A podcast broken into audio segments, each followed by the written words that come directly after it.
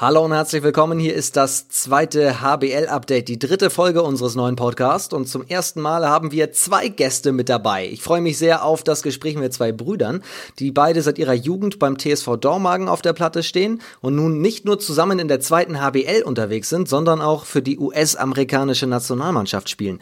Da müssen wir natürlich drüber sprechen. Wir haben in dieser Folge auf den gerade abgeschlossenen Spieltag in der zweiten HBL geschaut, aber natürlich dann auch ausführlich über die Entwicklung des US Handballs gesprochen und das Ziel ist klar. Die Olympischen Spiele 2028, die finden nämlich in Los Angeles statt. Meine Gäste heute Patrick und Ian Hüter. Jetzt geht's los. Ich bin Finn Ole Martins, kurz vorm viel Spaß.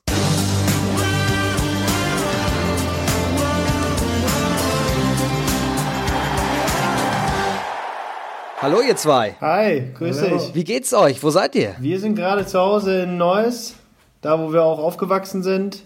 20 Minuten nördlich von Dormagen. Und äh, ja, wir freuen uns heute auf dieses tolle Gespräch mit dir. 15,56 Kilometer Luftlinie habe ich mal ausgerechnet. Ja, genau. Das, ähm, das heißt, da habt ihr jetzt auch das komplette Spiel äh, freie Wochenende sozusagen verbracht? Ach ja, genau. Wir waren, äh, haben nicht so viel gemacht. Äh, wollten dieses Wochenende auch ein bisschen ausnutzen, um zu regenerieren. Und ähm, ja, ab, ab Montag beziehungsweise ab heute geht es ja wieder los äh, mit, mit Krafttraining und dann bereiten wir uns schon auf das nächste Spiel am Mittwoch vor gegen den HSV. Und das klingt auch schon sehr hart. Ich weiß, euer Trainer Dusko äh, Bilanovic ist ja bekannt dafür, hartes Training zu machen. Eigentlich müsste ja top vorbereitet sein, weil die Vorbereitung war noch länger als sonst. Das stelle ich mir unter ihm relativ hart vor. Ja, das äh, stimmt. Wir hatten auf jeden Fall eine sehr gute Vorbereitung ähm, und ich glaube, äh, die ganze Mannschaft kann auch unterschreiben, dass wir äh, ja, fit sind, äh, fit sind für 60 Minuten. Äh, Wenn es auch länger wäre, so ein Spiel, dann äh, könnten wir vielleicht auch ein paar Minuten länger spielen.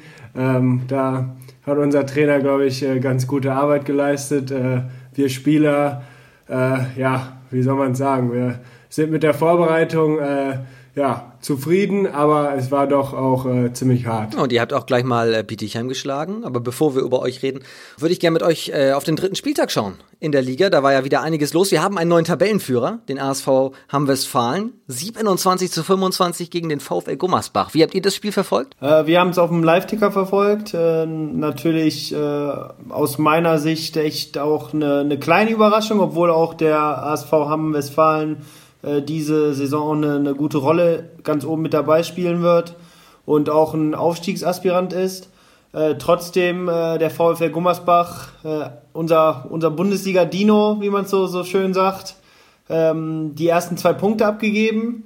Ähm, ja, wer weiß, ob die vielleicht am Ende, am Ende der Saison fehlen. Ähm, das war für mich auf jeden Fall eine, eine, ja, die größte Überraschung am dritten Spieltag der zweiten Handball-Bundesliga. Ähm, und mal gucken, wo es äh, weitergeht. Du sagst es schon, das kann natürlich am Ende in der, in der Endabrechnung Auswirkungen haben, aber was ich mich frage, es ist ein Spitzenspiel so früh in der Saison, kann das wirklich schon große Auswirkungen haben? Oder ist das einfach nur jetzt mal entscheidend für den Kopf, dass das Hamm zum Beispiel einen Schub gibt? Oder, oder kann das Gummersbach in irgendeiner Weise vom Kopf her auch schaden? Also ich glaube nicht, dass das jetzt ähm, ein Spiel ist, was jetzt am Ende dann doch wirklich entscheidet, ob der eine hochgeht oder nicht. Aber ich glaube schon, dass es wieder so ein kleiner ähm, wegweisender Schritt war, um zu gucken, gerade wo man steht. Ähm, und äh, für Hamm ist es natürlich ein, ein äh, phänomenaler Sieg, wo man sagt, hör mal, äh, mit diesen zwei Punkten können wir motiviert in die nächsten Spiele gehen. Äh, für Gummersbach natürlich ärgerlich, ähm, weil ich glaube auch, ähm, dass, dass Gummersbach äh, ja natürlich traurig darüber ist, die zwei Punkte verloren zu haben, aber auch ähm, die Mannschaft einfach äh, so gut es geht auch keine Punkte verlieren möchte. Und ähm, ja, trotzdem, also das wird jetzt nicht entscheidend sein am Ende, aber äh, so ein kleiner wegweisender Schritt ist es schon. Da war ja auch wirklich alles drin. Frühe rote Karte, Pausenführung für Gummersbach, Spiel kurz vor dem Ende erst entschieden, auch durch den äh, starken Sören Südmeier übrigens von Hamm. Der hat auch das äh, Tor zum 27 zu 25 am Ende dann erzielt. Was vielleicht auch aus eurer Erfahrung entscheidet enge Top-Duelle? Ähm, ich denke auf jeden Fall, dass ähm, so, so Top-Spiele gerade entschieden werden durch Ähm, vielleicht auch am Ende so ein bisschen individuelle Klasse, äh, Spieler, die, die viel Erfahrung mitbringen und auch dann in der entscheidenden Situation die Verantwortung übernehmen. Äh, wenn ich jetzt zum Beispiel bei Sören Südmeier sehe, der hatte sechs von acht Tore gemacht, also hatte der schon einen großen Anteil daran. Ähm, ja, und dann natürlich, wie es auch immer im, im Handballsport, im Mannschaftssport ist, äh, eine geschlossene Mannschaftsleistung. Und natürlich ein, ein, ein Torwart, ein Torwartgespann, äh, das, das gut hält. Ähm, Felix Storbeck hat jetzt ähm, elf Paraden, wenn ich mich richtig erinnere. Und äh, das ist natürlich auch ein Garant dafür, dass man am Ende vielleicht äh, ja, die, die zwei Punkte doch mitnimmt. Ihr seid ja absolut vorbereitet. Das ist ja der Wahnsinn. Wir schauen mal auf die weiteren Spiele. TV Großwallstadt verliert 25-32 gegen Rimpa. Jonathan Dayan mit sieben Toren. Ja. TV Hüttenberg knapp verloren gegen Bietigheim 20 zu 22. Ihr habt schon gegen Bietigheim gespielt, gerade schon gesagt, und gewonnen. Jetzt auch nur, sag ich mal, plus zwei gewonnen in Hüttenberg. Warum tut sich Bietigheim, einer der großen Favoriten ja auch, so schwer? Ja, ich meine, ähm, ich glaube, wir können da auch äh, uns so ein bisschen in die Lage hineinversetzen. Ähm, mit dem ersten Spiel bei uns. Ähm, es, es, ging wieder los, die Vorfreude war groß, aber ähm, da war vielleicht ja, zu viel Nervosität mit drin. Und ähm, ja, vielleicht war das auch ähm, bei Bietigheim ähm, beim, beim Spiel äh, gegen uns der Fall, dass die sich auch erstmal ein bisschen finden mussten. Ich meine, die, wir haben in einer tollen Halle gespielt, ähm, leider ohne äh, wirklich viel Zuschauern. Ähm, und ja, ich glaube, das ist halt für uns alle eine ganz neue Situation. Ähm, aber nichtsdestotrotz haben die ja jetzt die ersten zwei Punkte eingefahren und ich glaube, ähm, dass die auch ähm, ja, im Verlaufe der Saison auch äh, da ganz oben mitmischen werden. Bietigheim jetzt 2 zu 2 Punkte, insgesamt Hüttenberg schon 0 zu 6. Mittwoch geht's nach Gummersbach, auch da gibt's sicherlich einfachere Aufgaben in dieser Situation. Dann hat Wilhelmshaven auch gewonnen als Aufsteiger, schon Sechster jetzt in der Tabelle. 30 zu 27 beim anderen Aufsteiger gewonnen, Fürstenfeldbruck. Freitag hat äh, der Handballsport von Hamburg erstmals beim EHV Aue zwei Punkte entführen können. Äh, war vorher statistisch ja sowas wie ein Angstgegner für die Hamburger. Und Hamburg ja auch euer nächster Gegner, da schauen wir nachher noch drauf. Im dritten Teil dann dieses Podcasts am Ende. Der VfL Lübeck-Schwartau erstmals gewonnen, 32 zu 21 gegen Eisenach. Elbflorenz hat äh, beim TuS in Lübeck gewonnen, 27 zu 21. Auch zweiter Sieg im zweiten Spiel. Und Konstanz fügt Dessau wiederum die erste Saisonniederlage zu. Also da ist extrem viel drin, alleine nur, wenn man die Ergebnisse dieses Wochenendes durchgeht. Äh, wie ist euer Eindruck nach äh, drei Spieltagen von der Liga? Ja, also ich denke, wie so oft, äh, auch in den letzten Jahren äh, kann man sagen, dass äh, die zweite Liga ähm, ja, immer sehr spannend ist. Äh, man sieht, äh, wie, wie eng das auch äh, jetzt ist. Also jeder gewinnt, jeder verliert. Ähm, also es ist wirklich sau eng und ähm, ja, das wird sich auch, glaube ich, im Verlauf der Saison auch zeigen, ähm, wie, wie gleich auch ähm, teilweise die Mannschaften sind. Ähm, und das wird sich, wie gesagt, glaube ich, auch in der Tabelle dann widerspiegeln. Ich kann auch nur dazu sagen, äh, eine absolute Wundertüte. Äh, wenn ich jetzt schon sehe, wie, wie Tussen Lübeck beispielsweise zu Hause gegen Elf verliert, ähm, oder auch, was ich echt beeindruckend finde, der HSV Hamburg, äh, klar eine super Mannschaft, alles gut, aber äh, der ERV Aue ist äh, eine Mannschaft, die sehr, sehr heimstark ist und in den letzten Jahren äh, nicht oft Punkte äh, dagelassen hat. Ähm, deswegen, das sind alles Spiele, wo ich sage, hör mal, da geht schon wieder los oder es fängt äh, da wieder an, wo es aufgehört hat. Die zweite Liga ist einfach ähm, ja von von den äh, von den Stärken der Mannschaften einfach sehr sehr gleich. Und äh, da muss man wirklich zu 100% in das Spiel reingehen, ansonsten ähm, verliert man die Punkte. Was macht es in Aue so schwer? Ist es die, die enge Halle, die, die Stimmung, die da ist oder woran liegt es? Genau, ich glaube, dass ähm, ja gerade Aue äh, sehr, sehr sportbegeistert ist. Ähm, die Halle ist einfach so eine, eine Höhle. Ähm, da ist äh, die Halle, die ist eigentlich immer ausverkauft. Äh, natürlich jetzt in Corona-Zeiten wahrscheinlich nicht wirklich, aber ähm, ja, einfach die Stimmung, die Atmosphäre der Fans, äh, wie die die Mannschaft anfeuern und äh, das pusht, glaube ich, einfach die Mannschaft und deswegen ist das äh, ja, in, in vielen Situationen dann auch sehr, sehr schwer dort zu gewinnen. Aues Halle ist eine Höhle, das hast du auch sehr schön gesagt. Hamm Westfalen auf jeden Fall Tabellenführer vor Hamburg und Elbflorenz. Das sind die Mannschaften noch mit null Minuspunkten. Dormagen ist Elfter, 2 zu 2 Punkte. Wie würdet ihr euren Start in drei Worten beschreiben? Unglücklich. Was gibt's denn noch? Unglücklich. Und dann eine Reaktion, eine gute Reaktion Ja, gezeigt. genau. Aber drei Worte, schwierig. Unglücklich aufgefangen und äh, ja, jetzt kommen vier gute Reaktionen.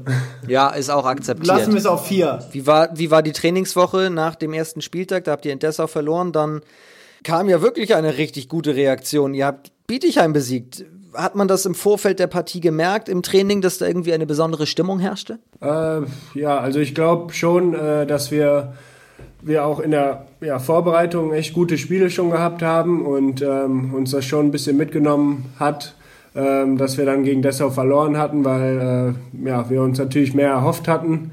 Äh, wir sind da wirklich mit breiter Brust eigentlich ins Spiel reingegangen, aber wie gesagt, da war einfach so ein bisschen zu viel Nervosität mit drin. Und äh, ja, nach dem Spiel ähm, waren die Trainingszeiten auch sehr, sehr gut dann. Äh, wir, wir wussten, dass wir dann ähm, äh, ja, eine Reaktion zeigen müssen, äh, dass wir einfach mit, mit breiter Brust ähm, wieder äh, auflaufen müssen. Und äh, ja, dass es dann so gut gegen Bietigheim geklappt hat, ist natürlich super für uns. Patrick und Ian sind Identifikationsfiguren, ich glaube, das kann man so sagen, des Handballs in Dormagen. Da schauen wir jetzt gleich drauf, nach einem kurzen Break. Ihr seid beide in Neuss geboren, Ian, spielt aber für die US-amerikanische Nationalmannschaft. Das müsst ihr erklären. Genau, das stimmt. Ähm, wir sind beide in Deutschland geboren. Ähm, wir haben ähm, einen deutschen Vater und unsere Mutter ist aus der USA. Und äh, ja, dann sind wir auf Umwegen sozusagen äh, zur US-Nationalmannschaft gekommen. Das wollen wir alles mal so ein bisschen aufdröseln. Also, ihr habt schon erzählt, ihr seid in Neuss, eure Geburtsstadt in der Nähe von Dormagen. Wie seid ihr dort zum Handball überhaupt gekommen? Ähm, das kam so zustande, dass äh, Ian und ich ne, in Dormagen zur Schule gegangen sind. Ähm, das Norbert-Gymnasium Knechtsteden und äh, dort hatten die ja ein Programm für, für Sportler, äh, gerade auch für ähm, ja, Kinder, die, die gerne viel Sport machen. Dafür gab es eine Sportklasse sogar Welche Klasse war das so? ab der fünften Klasse und ähm, die Sportklasse hat dann jeden Mittwoch äh, halt drei Stunden Sport gehabt und dafür sind wir halt immer zum Bayer Sportcenter, zum TSV Bayer Sportcenter äh, gefahren mit Bussen und haben dann immer wieder andere Sportarten ausprobiert. Wir hatten Fechten, wir hatten Leichtathletik und dann unter anderem auch Handball. Ähm, ja, und da hatten wir dann Handball gespielt und der, der damalige Trainer auch der, der A-Jugend und der U21, Pascal Mahé, ähm, der Vater von Contor Mahé, auch ein, ein Weltklasse-Handballer jetzt im Moment, der bei Westbrem spielt, äh, hatte uns dann halt gefragt. Auch in Dormagen gewesen? Genau, hatte uns äh, gefragt, ob wir nicht gern Lust hätten, mal ein Probetraining zu machen. Und äh, das haben wir dann gemacht und ab dem Zeitpunkt äh, ging dann die Reise im, beim TSV Bayer Dormagen los. Aber das ist ja eigentlich vergleichsweise spät, oder? Wenn ich das sehe, dass andere so mit fünf, sechs Jahren schon anfangen. Fünfte Klasse ist man. Das stimmt. Zehn, wir, elf? wir, ähm, wir haben vorher auch Handball gespielt beim Neuss HV. Äh, das war aber immer wieder übergangsweise. Es hat immer zwischen, zwischen Handball und Fußball äh, geswitcht. Ähm, Ian war da eher mehr im Handballbereich, äh, fing auch als, als Torhüter auch an.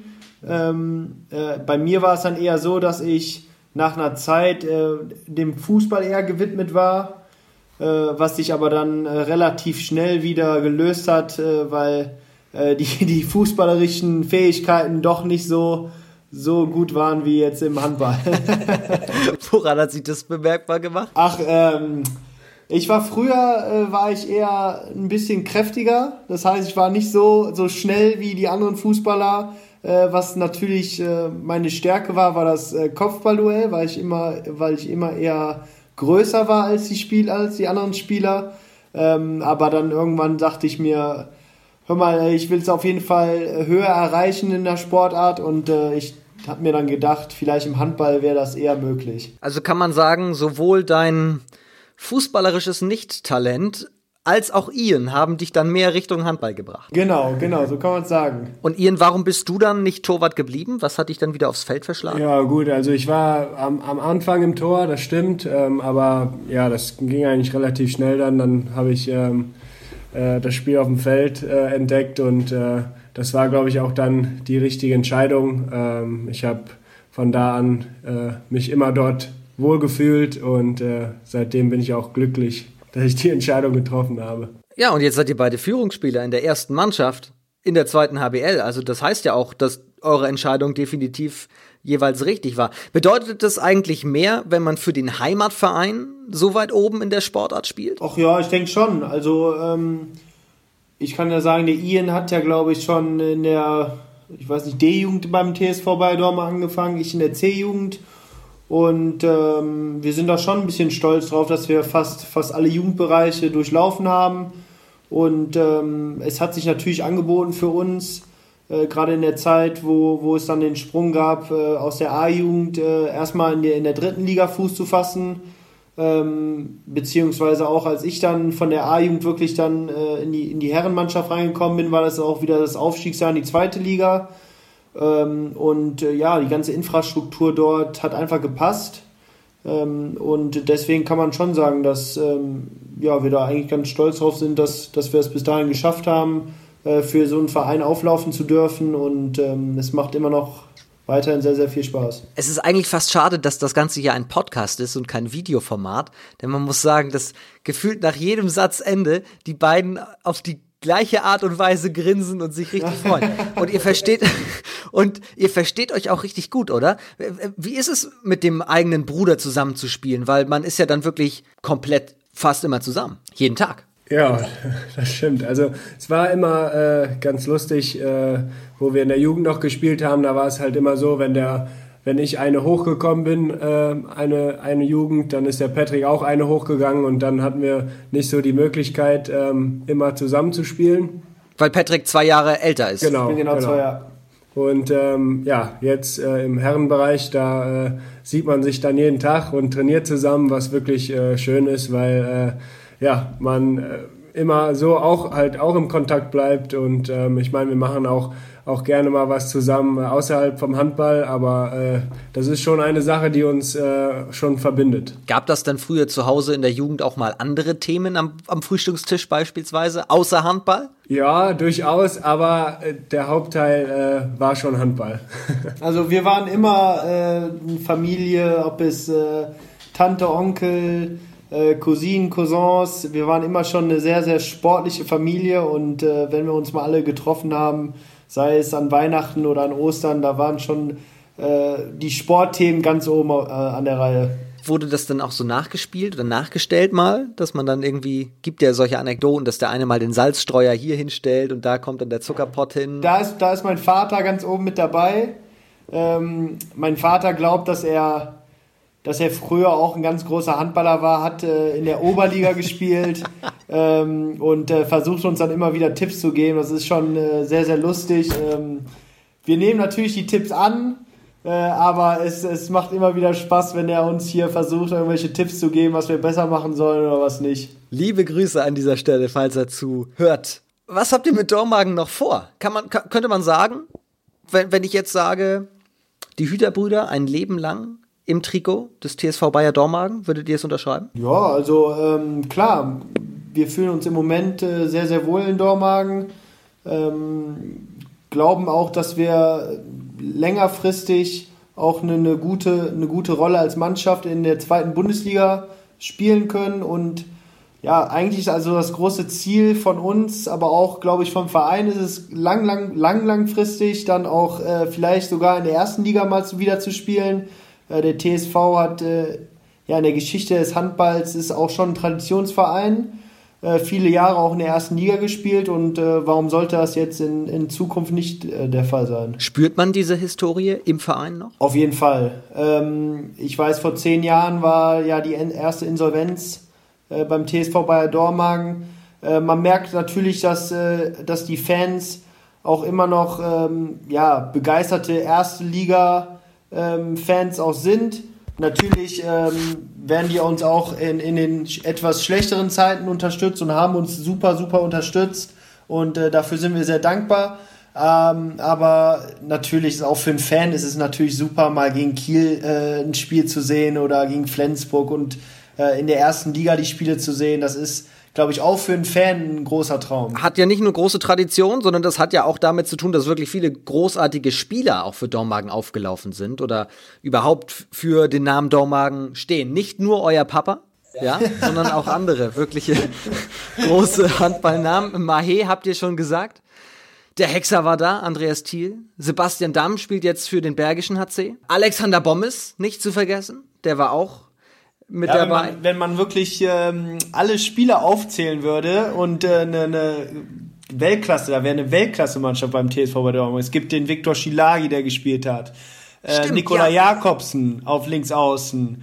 Äh, Simon Ernst, ähm, Moritz Preuß, äh, Tim Sutton. Max Holz. Max Holz, die waren alle da. Also ähm, ich glaube, dass äh, wenn man jetzt eine Mannschaft zusammenstellen könnte, dann wäre die ähm, ganz oben mit dabei, glaube ich, in der ersten äh, Liquidatball-Bundesliga. Dann jetzt die wichtige Frage. Wann kann denn der Verein, was würdet ihr sagen, an diese alten Erfolge wieder anknüpfen? Ja, ich meine, der Patrick hat schon gesagt, ich meine, ähm, wir müssen äh, jetzt gucken, also unser Ziel ist jetzt äh, erstmal in der zweiten Liga ähm, ja, schnell Punkte zu sammeln, damit wir nichts mit dem Abstieg zu tun haben und dann hoffentlich auch äh, einstellig in der Tabelle landen. Ähm, aber ja, auf langer Sicht äh, ist das natürlich ein Traum äh, von, von uns beiden, aber auch vom TSV dann äh, auch irgendwann erste Liga zu spielen. Ähm, zeitlich das jetzt so einzuschätzen, äh, weiß ich nicht, vielleicht so in fünf Jahren. Also, also was ich denke, ist, dass wir ähm, kurzfristig, und das ist, würde ich jetzt mal sagen, über die nächsten paar Jahre, ähm, ja, eine, eine stabile Saison jedes Jahr in der zweiten Bundesliga spielen wollen. Äh, wir wollen da ähm, richtig Fuß fassen. Ähm, und äh, erst, erst wenn man da wirklich in der zweiten Liga wirklich auch gar nichts mehr mit dem Abstieg zu tun hat und äh, jedes Jahr eine solide Zweitligasaison spielt, äh, dann kann man erstmal darüber nachdenken. Ähm, vorher wäre das äh, etwas vermessen, äh, zu sagen, hör mal, wir wollen jetzt auch sofort äh, in die erste Liga. Klar ist das unser Ziel, auch langfristig, glaube ich, auch das Ziel des TSV Bayer Dormagen. Und ähm, ich glaube, äh, ja, dass wir über eine, eine langfristige Zeit ähm, darauf aufbauen können. Und äh, ich bin mir sicher, dass wir auch mit unserem Nachwuchs, der äh, jedes Jahr wieder toll aufgebaut wird, ähm, ja, dieses Ziel auch schaffen können. Also wir haben den Traum von Erfolg, wir haben die Tradition des Vereins. Welche Werte gibt es außerdem noch beim TSV Bayer Dormagen? Auf jeden Fall familiär. Ähm, das ist ähm, wirklich ganz groß geschrieben äh, beim TSV. Äh, und was auch, glaube ich, für uns beide sehr wichtig ist. Ähm, deswegen fühlen wir uns, glaube ich, auch so wohl. Ähm, man kennt sich und ähm, ja, man das einfach, also die ganze Beziehung ähm, zu den, ob's ob's zu den äh, Spielern generell ist, aber auch äh, zu den anderen, die äh, in der Geschäftsstelle arbeiten, das ist alles äh, sehr familiär und äh, das ist wirklich eine Sache, die ähm, echt super ist. Ja, und natürlich dann auch die, ähm, die Jugendarbeit, wie ich es auch gerade schon gesagt habe. Ähm, in Dormagen wird äh, so tolle, tolle Arbeit geleistet, gerade im Jugendbereich. Und ähm, auch dieser Schritt, den der, der Verein äh, den Spielern zutraut, auch denen dann sagt, hör mal, wir, wir geben euch die Chance, wir vertrauen euch und diesen jungen Spielern einfach auch die Möglichkeit zu, äh, zu geben, äh, Fuß zu fassen in der äh, zweiten Handball-Bundesliga ist, ist eine tolle Sache, ist eine tolle Geste auch vom Verein. Und daran äh, merkt man natürlich auch im Verein äh, deren Philosophie, junge Spieler äh, aufzubauen und äh, junge Spieler auch zu halten. Am Ende des Tages ja eigentlich gerade auch eure, euer Weg. Genau, genau, so kann man sagen, ja. Ihr habt die Chance bekommen, ihr seid in der zweiten HBL und jetzt Kleiner Themenwechsel, ihr seid Nationalspieler geworden. Seit wann spielt ihr für das äh, US-Team? Äh, seit 2018. Beide 2018? Genau. Jetzt werden viele, die das erstmal hören und sagen, warte mal, USA, Handball, das, das geht? Seit, seit wann gibt's da eine Nationalmannschaft? Klärt uns mal ein bisschen auf, nehmt uns mal mit. Wie sieht, äh, nicht wie sieht Handball in den USA aus? Also das sind schon die gleichen Regeln, aber ihr wisst, was ich meine. Wie, wie passt es zusammen? Vielleicht erstmal dazu, wie, wie wir zur Nationalmannschaft gekommen sind. Äh, wir haben ähm, ja, einen Mitspieler gehabt, der Daniel Eggert. Ähm, der hat ich weiß, irgendein Turnier in der USA, ähm, da hat er daran teilgenommen. Ähm, der wurde irgendwie als All-Star Linkshänder äh, dort eingeladen ähm, und ja, durfte da ein bisschen mitspielen äh, mit den Jungs. Und da war dann ja ein Trainer, der Marc Ortega, und äh, der hat den ähm, Daniel Eggert gefragt, ob der nicht zufällig ein paar Jungs kennt, die, ähm, die Amerikaner sind und Handball spielen. Und äh, da hat er gesagt, oh, äh, ja, weiß ich jetzt nicht, aber ich glaube, zwei Jungs von meiner Mannschaft so haben auch die, äh, die US-Staatsbürgerschaft. Und äh, so ist das dann alles irgendwie in Gang gekommen. Der Marc Ortega hat uns dann auch angerufen und hat gesagt, und Jungs, wie sieht's aus? Äh, äh, habt ihr die Staatsbürgerschaft und habt ihr Bock äh, für die US-Nationalmannschaft zu spielen?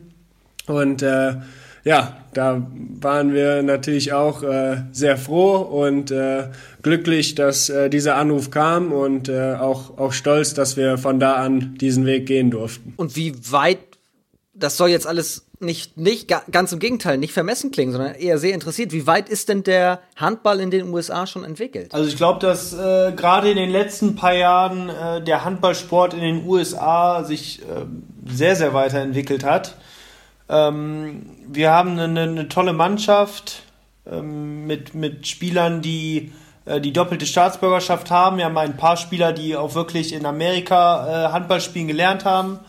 Äh, der meiste Teil ist aber, äh, so wie wir, äh, kommt aus Europa, aus Spanien, aus Frankreich, äh, aus Norwegen, die die doppelte Staatsbürgerschaft haben und schon ähm, seit klein auf Handball gespielt haben. Und ich glaube, da haben wir auch äh, einen guten Mix drin. Und ähm, ja, wir haben einen tollen Trainer, ähm, der Robert Hedin, der auch äh, jahrelang in der ersten Bundesliga gespielt hat, ähm, der ja auch die norwegische Nationalmannschaft trainiert hat. Also da haben wir auch schon eine Expertise mit ihm.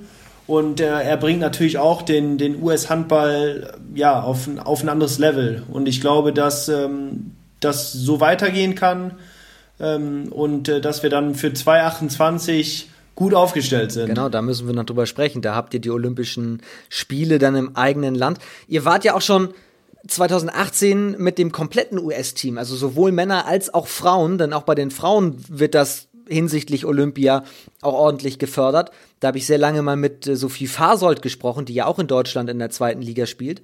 Da wart ihr auf Deutschlandreise mit dem gesamten US-Tross. Ist es das, ist das der zwangsläufige Weg, dass man, wenn man eben eine, eine Sportart pushen will, dass man sich dann auch Tipps holen muss von so einer großen Handballnation wie Deutschland? Ja, also ich glaube, ähm, ein Problem ist natürlich, dass man äh, nicht wirklich die Mannschaften hat ähm, in der USA, wo man ähm, ja gute Testspiele ähm, und sowas absolvieren kann. Das ist natürlich auch äh, ein erheblicher Grund, warum man dann nach Europa kommt und ähm, ja auch Testspiele halt gegen wirklich gute Mannschaften ähm, dann machen kann.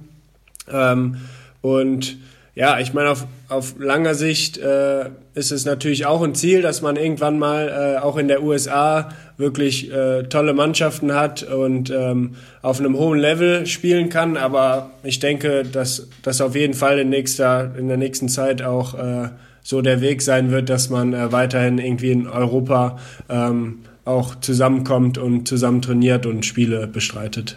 Basketball, Baseball, American Football, Soccer würde ich da jetzt noch nicht unbedingt mit reinnehmen, aber ist auch im Kommen. Aber das sind ja so die drei erstmal ganz großen Sportarten. Eishockey noch dazu. Vierte große Sportart. Wie findet der Handball in so einem Umfeld überhaupt seinen Platz? Ja, das ist halt äh, immer Schwere, gerade weil die Amerikaner ja total fokussiert sind auf diese vier Sportarten.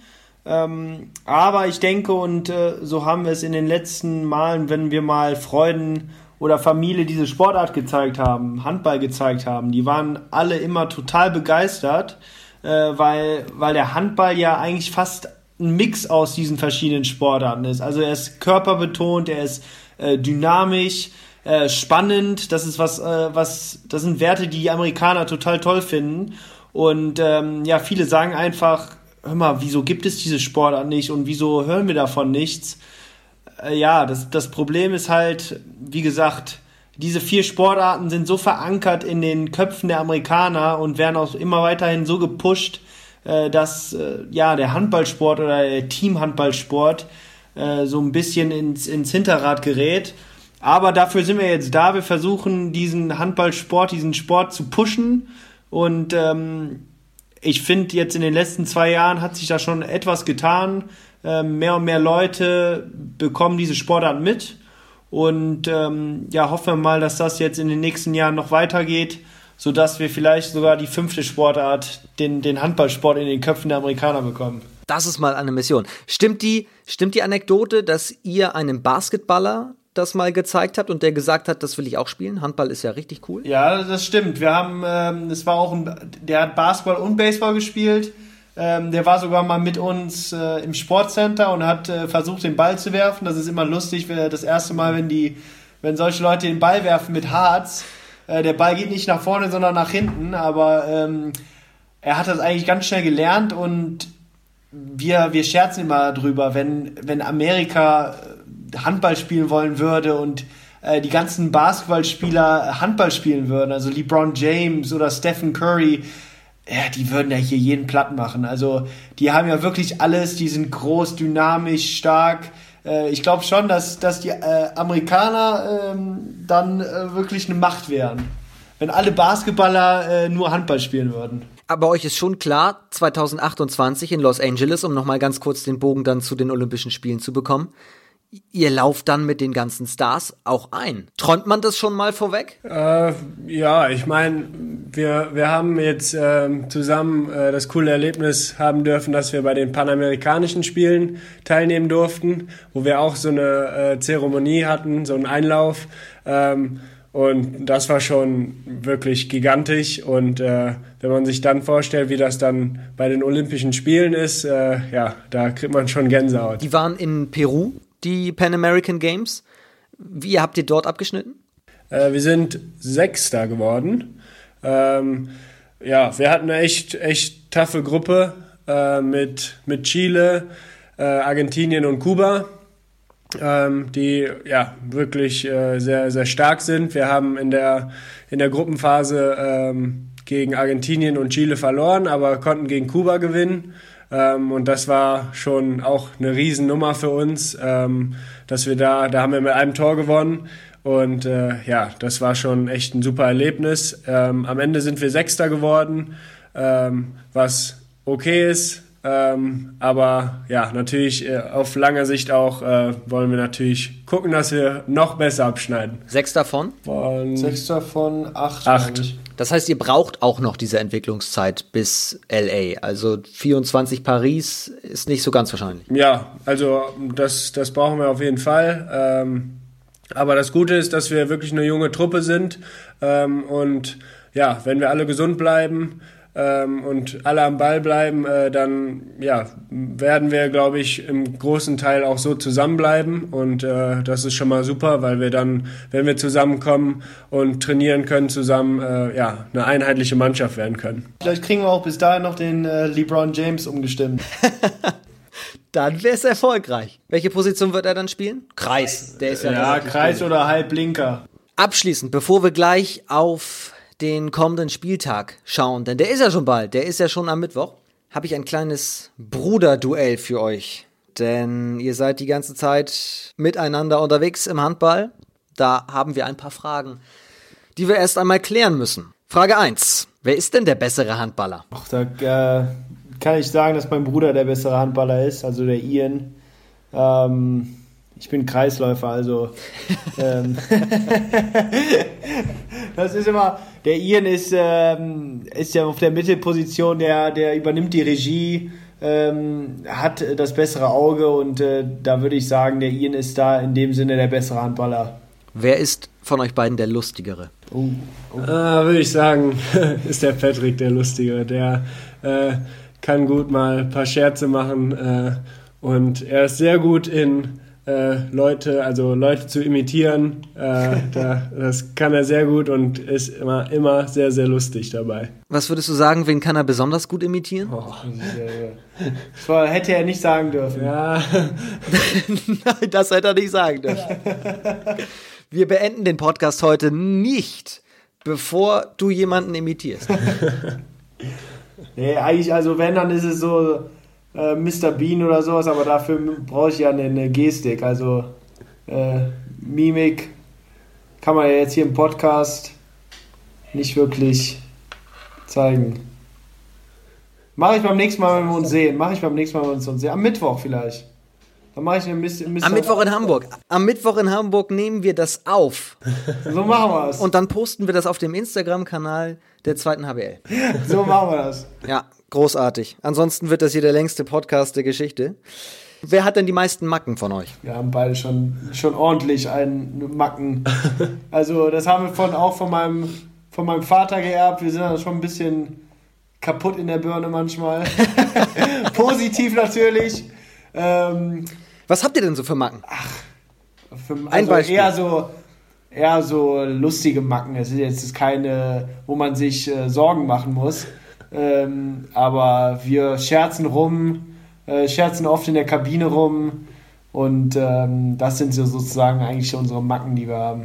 Also ihr kommt extrem sympathisch rüber, seid extrem lustig, lacht auch hier in diesem Podcast die ganze Zeit, aber ihr müsst doch auch morgens mal schlecht gelaunt sein, oder? Wer ist öfters morgens von euch schlecht gelaunt? Also, Also, wahrscheinlich. ja, äh, ich bin normalerweise nicht schlecht gelaunt. Also, äh, ich habe, äh, ja, zum Glück nicht die Macke, dass ich, äh, dass ich lange schlafen muss. Äh, ich habe auch kein Problem, wenn ich mal vielleicht ein bisschen früher aufstehen muss. Äh, also, das Problem habe ich zum Glück nicht. Ich bin, ich bin nur schlecht gelaunt, wenn äh, wir zum Beispiel in der Vorbereitungsphase sind und wir zum 70. Mal auf die Laufbahn müssen, äh, um 8 Uhr morgens, aber ich weiß, dass das am Ende äh, zu unserem Vorteil ist und ähm, ja, es ist nur kurzfristig. Wer kann von euch schlechter Nein sagen? Gut, das ist der Ian. Das finde ich, ja. Das ist definitiv der Ian. ja. Das Äh, ging schnell. Ja, das bin auf jeden Fall ich. Äh, was soll man da groß zu sagen? Äh, ja, wenn, wenn einer mich fragt, äh, dann kann ich halt schlecht Nein sagen. Drei Fragen noch. Wer ist der bessere Koch? Im Moment, ja, ist definitiv mein Bruder. kein- Der äh, kocht momentan auch wirklich sehr gerne und auch sehr gut. Ähm, das macht der Patrick halt doch ein bisschen besser als ich. Lukas Wucherfendig hat letzte Woche bei uns hier gesagt, er kocht Montagmorgens um sechs für die Woche vor. Oh wow, also das ist schon echt diszipliniert. Liebe Grüße an Lukas an dieser Stelle. Äh, Das ist auf jeden Fall cool. Also, wenn er das so echt schafft für die ganze Woche, Hut ab. Äh, Bei mir ist das eher so, äh, dass ich es als entspannend empfinde, mal nach dem Training, wenn ich um 9 Uhr, halb 10 dann zu Hause bin, nochmal zu kochen. Ähm, damit habe ich gar kein Problem. Es gibt ja viele, die dann sagen, boah, nee, ich, ich kann jetzt nicht kochen und äh, ich komme um, um 9 Uhr äh, nach Hause, äh, will mich jetzt eigentlich nur auf die Couch legen und bestell mir was. Äh, bei mir ist das gar nicht so. Ich, ich koche gerne. Ich, ähm, es entspannt mich so ein bisschen auch nach einem anstrengenden Training und ähm, ja, manchmal, wenn ich wirklich gute Laune habe, dann koche ich auch äh, für einen Tag vor, aber nicht für die ganze Woche wie der Lukas. Wer von euch ist der bessere Verlierer? Ian, sofort. Ja, ich bin ein ganz das- schlechter Verlierer. Das bin ich. Ähm, Da, da kommt dann mal die schlechte Laune durch. Ja, vor, definitiv, vor, allem, wenn, Sofort. vor allem, wenn ich dann gegen ihn gewinne. Das ist halt äh, immer, immer so eine Sache, Bruderduell. Ähm, das, äh, ja, egal eigentlich, ob im Sport ähm, oder ähm, ja, auf der Playstation, äh, da ist es immer lustig, wenn, wenn ich dann gewinne, dann äh, ist der Patrick ein bisschen äh, sauer. Aber ich sag mal so, es, es sind schon eigen, einige Gegenstände kaputt gegangen.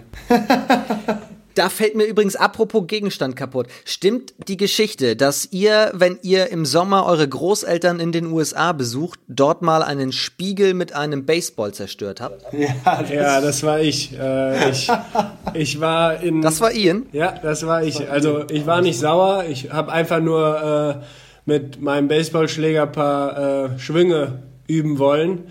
Und äh, leider habe ich da ja nicht äh, dran gedacht, dass hinter mir ein Spiegel ist und den habe ich dann voll erwischt. Äh, und ja, ich weiß gar nicht. Ja, ich war, glaube ich. waren wir da? Also glaub, wir waren da vielleicht, Ian war vielleicht sieben, sechs oder sieben Jahre alt.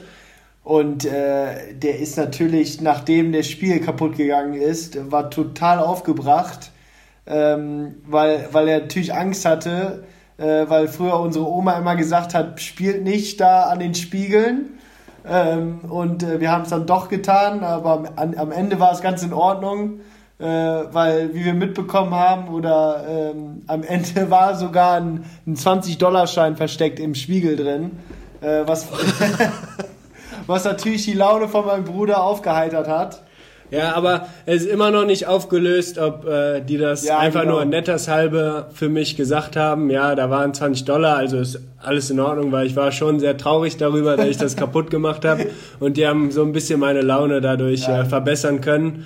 Äh, aber ob die 20 Dollar dann wirklich da drin waren. Wir, wir, wir belassen es bei der Geschichte, dass sie dahinter waren. Alles klar, machen wir einen Haken dahinter. Letzte Frage. Wer ist von euch der bessere Bruder? Oh, das ist eine schwere Frage. Aber würde ich sagen, wir sind beide, beide sehr, sehr, sehr gute, gute Brüder. Ähm, Oder umarmen sie Ja, wir verstehen uns echt gut. Also ähm, früher in der, in der Kindheit, da war es natürlich Hassliebe, aber so wie es immer unter Brüdern ist, ähm, der eine hat den anderen geärgert und äh, dann kam es natürlich zu Streitigkeiten, aber ähm, ja, wir verstehen uns sehr, sehr gut ähm, und äh, sind, haben, glaube ich, echt eine, eine, enge Beziehung zueinander. Auch äh, dadurch geschuldet, dass wir uns halt echt oft sehen und ähm, viel zusammen machen. Und Ian auch der Mittelmann ist, ich, ich der Kreisläufer. Ähm, man merkt natürlich dann auch, wenn, wenn, meine, wenn meine Laune etwas unten ist, dann, dann äh, weiß der Ian, er hat mich nicht genug angespielt. Das war der spaßige Teil dieses Podcasts. Jetzt zum Ende hin wird's nochmal ernst. Schluss mit lustig. Wir blicken auf den vierten Spieltag der zweiten HBL und ich brauche eure Tipps nach einem kleinen Break. Englische Woche in der zweiten HBL. Ihr am Mittwoch in Hamburg. Ihr hattet jetzt äh, das freie Wochenende und ein bisschen mehr Erholung. Die Hamburger, die Auswärtsreise nach Aue. Vorteil für euch? Fragezeichen? Och, das kann man immer so oder so sehen. Ähm, für uns natürlich, äh, wir haben jetzt äh, zwei Tage mehr frei gehabt. Ähm, aber auf der anderen Seite ist natürlich der HSV jetzt äh, im, Spielbetrieb drin. Sind ähm, ja, was, was das Spielen angeht, eher frischer ähm, und ich glaube, es wird ein ganz, ganz spannendes Spiel werden. Nichtsdestotrotz bin ich der Meinung, dass wir die zwei Punkte mit nach Hause nehmen werden. Ähm, was natürlich schwer wird. Ich weiß auch nicht, wie viele Zuschauer kommen oder wie viele Zuschauer dort erlaubt sind. Ähm, aber das kann natürlich unser Vorteil sein, wenn es dementsprechend zu weniger Zuschauern kommt. Also es ist ja schon auffällig, dass beide Teams einen ähnlichen Weg, sprich ähnlich große Historie, wenn wir beim, beim Handballsport von Hamburg mal den Vorgänger HSV Handball nehmen. Jetzt in der zweiten Liga etabliert, viele junge Spieler in der Philosophie mit dabei. Auf Dauer gesehen auch große Ambitionen, das ist ja schon vergleichbar. Ja, kann man, kann man so sagen. Ähm, wobei ich mich da eher nicht mit dem, mit dem HSV vergleichen möchte, weil der HSV ähm, ja viel, also größer ist von der, von der äh, Mannschaft her, vom Verein her. Ähm, natürlich gerade die Mannschaft jetzt, ähm, kann man schon sagen, viele junge Spieler, wie du es gerade gesagt hast, äh, Ambitionen auch langfristig wieder in der ersten Bundesliga zu, zu spielen. Ähm, aber die Voraussetzungen beim HSV sind auch viel, viel größer. Gibt ein Ostduell Elbflorenz hat Aue zu Gast. Aue jetzt mit der Niederlage gegen Hamburg. Dresden richtig gut gestartet. Derby ist es ja. Merkt man das in der zweiten HBL, wenn es ein besonderes Derby gibt? Also achtet ihr da explizit darauf auch? Ja, auf, auf jeden Fall. Gerade auch äh, im Ostderby, da geht es, glaube ich, äh, hart zur Sache. Ähm, die, die Mannschaften aus dem Osten sind eh dafür bekannt, äh, ja, wirklich, wirklich zur Sache zu gehen. Und äh, ich glaube, dass ähm, Elbflorenz diese diesen Schwung mitnehmen wird, gerade zu Hause. Ähm, ja, und äh, die nächsten zwei Punkte auf ihrem Konto haben werden. Wobei, es, äh, wobei ich glaube, dass es äh, ein enges Spiel wird. Wir gehen mal die weiteren Spiele durch. Also ihr habt die Option Sieg, Unentschieden, Niederlage logischerweise. Ferndorf gegen Schwartau fällt aus, Corona-bedingt. Gummersbach hat Hüttenberg zu Hause? Ganz klar Gummersbach-Sieg. Ja, Gummersbach. Bietigheim gegen Großwallstadt. Tut sich Bietigheim wieder schwer? Ich glaube nicht. Ich glaube, nee. Bietigheim wird es zu Hause jetzt machen. Sieg. Fürstenfeldbruck hat wieder ein Aufsteigerduell, spielt in Dessau. Wird's was mit den ersten zwei Punkten? Uh. Das äh, wird ein, auch ein spannendes Spiel, glaube ich, werden. Wobei ich denke, dass Dessau ähm, sich die zwei Punkte holen wird mit einem Sieg. Dessau richtig gut gestartet. Fürstenfeldbruck hat jetzt gegen Wilhelmshaven aber gut mitgehalten. Am Ende war es sehr eng, war ziemlich spannend. 27-30. Ja, ja, also ich sag, äh, dass Fürstenfeldbruck das machen wird und sich die ersten zwei Punkte holen wird. Okay, da unterscheidet ihr euch. Ian setzt auf die Panther. Eisenach gegen Konstanz. Eisenach, nachdem die jetzt ähm, gegen Schwartau verloren haben, ähm, werden die zu Hause zwei Punkte holen. Hamm, Hamm als Tabellenführer zu den Wölfen von Rimpa. Ist auch ein schwieriges Spiel zu tippen, finde ich. Äh, Rimpa hat ja jetzt äh, gute Spiele abgeliefert und auch zu Hause. Ähm, Hamm hat jetzt gegen Gummersbach gewonnen. Äh, die werden auch mit breiter Brust äh, da auflaufen. Ja, schwer, aber ich sag, Hamm wird es knapp gewinnen. Dann werde ich sagen Rimpa, weil ich denke, äh, dass es auch in, in Würzburg immer schwer ist äh, zu spielen und ähm, die Rimper-Buben sind auch immer für eine Überraschung offen. Deswegen, ich sag, die Rimper-Wölfe werden das gewinnen. Wilhelmshaven gegen Emstetten. Da sage ich Sieg Wilhelmshaven. Ja, ich auch. Heimstark, die werden die zwei Punkte mitnehmen. Klare Aussage. Alle Spiele der zweiten HBL live bei Sportdeutschland TV, auch in dieser Woche. Und weil eben schon alles am Mittwoch stattfindet, heißt das auch für uns hier. Am Donnerstag gibt es schon den nächsten Podcast. Also wirklich Schlag auf Schlag unbedingt ein Abo dalassen kommentiert das Ganze und sagt uns, wie euch die beiden Hüterbrüder gefallen haben. Mir haben sie sehr, sehr gut gefallen. Ich danke euch für eure Zeit. Ich hoffe, ihr hattet auch viel Spaß. Ja, sehr, sehr viel ja. Spaß gehabt. Vielen, vielen Dank. Vielen Dank. Ich muss sagen, ich fand es extrem interessant, auch vor allem das Gespräch über den US-Handball. Ich glaube, da könnte man noch zwei, drei Sonderfolgen draus machen. Da kann man wirklich sehr, sehr viel auch rausziehen, mitnehmen. Und das werde ich tun, fand ich sehr, sehr kurzweilig und spannend und das werden wir weiter verfolgen. Vielen, vielen Dank bleibt gesund, passt auf euch auf und dann sehen wir uns schon im Mittwoch, denn wir müssen ein Video drehen. machen wir, machen wir. Das hast du nicht vergessen, sehr gut. Das habe ich nicht vergessen. In diesem Sinne, euch danke fürs Zuhören. Bis Donnerstag zur nächsten Folge des zweiten HBL-Updates. Liebe Grüße.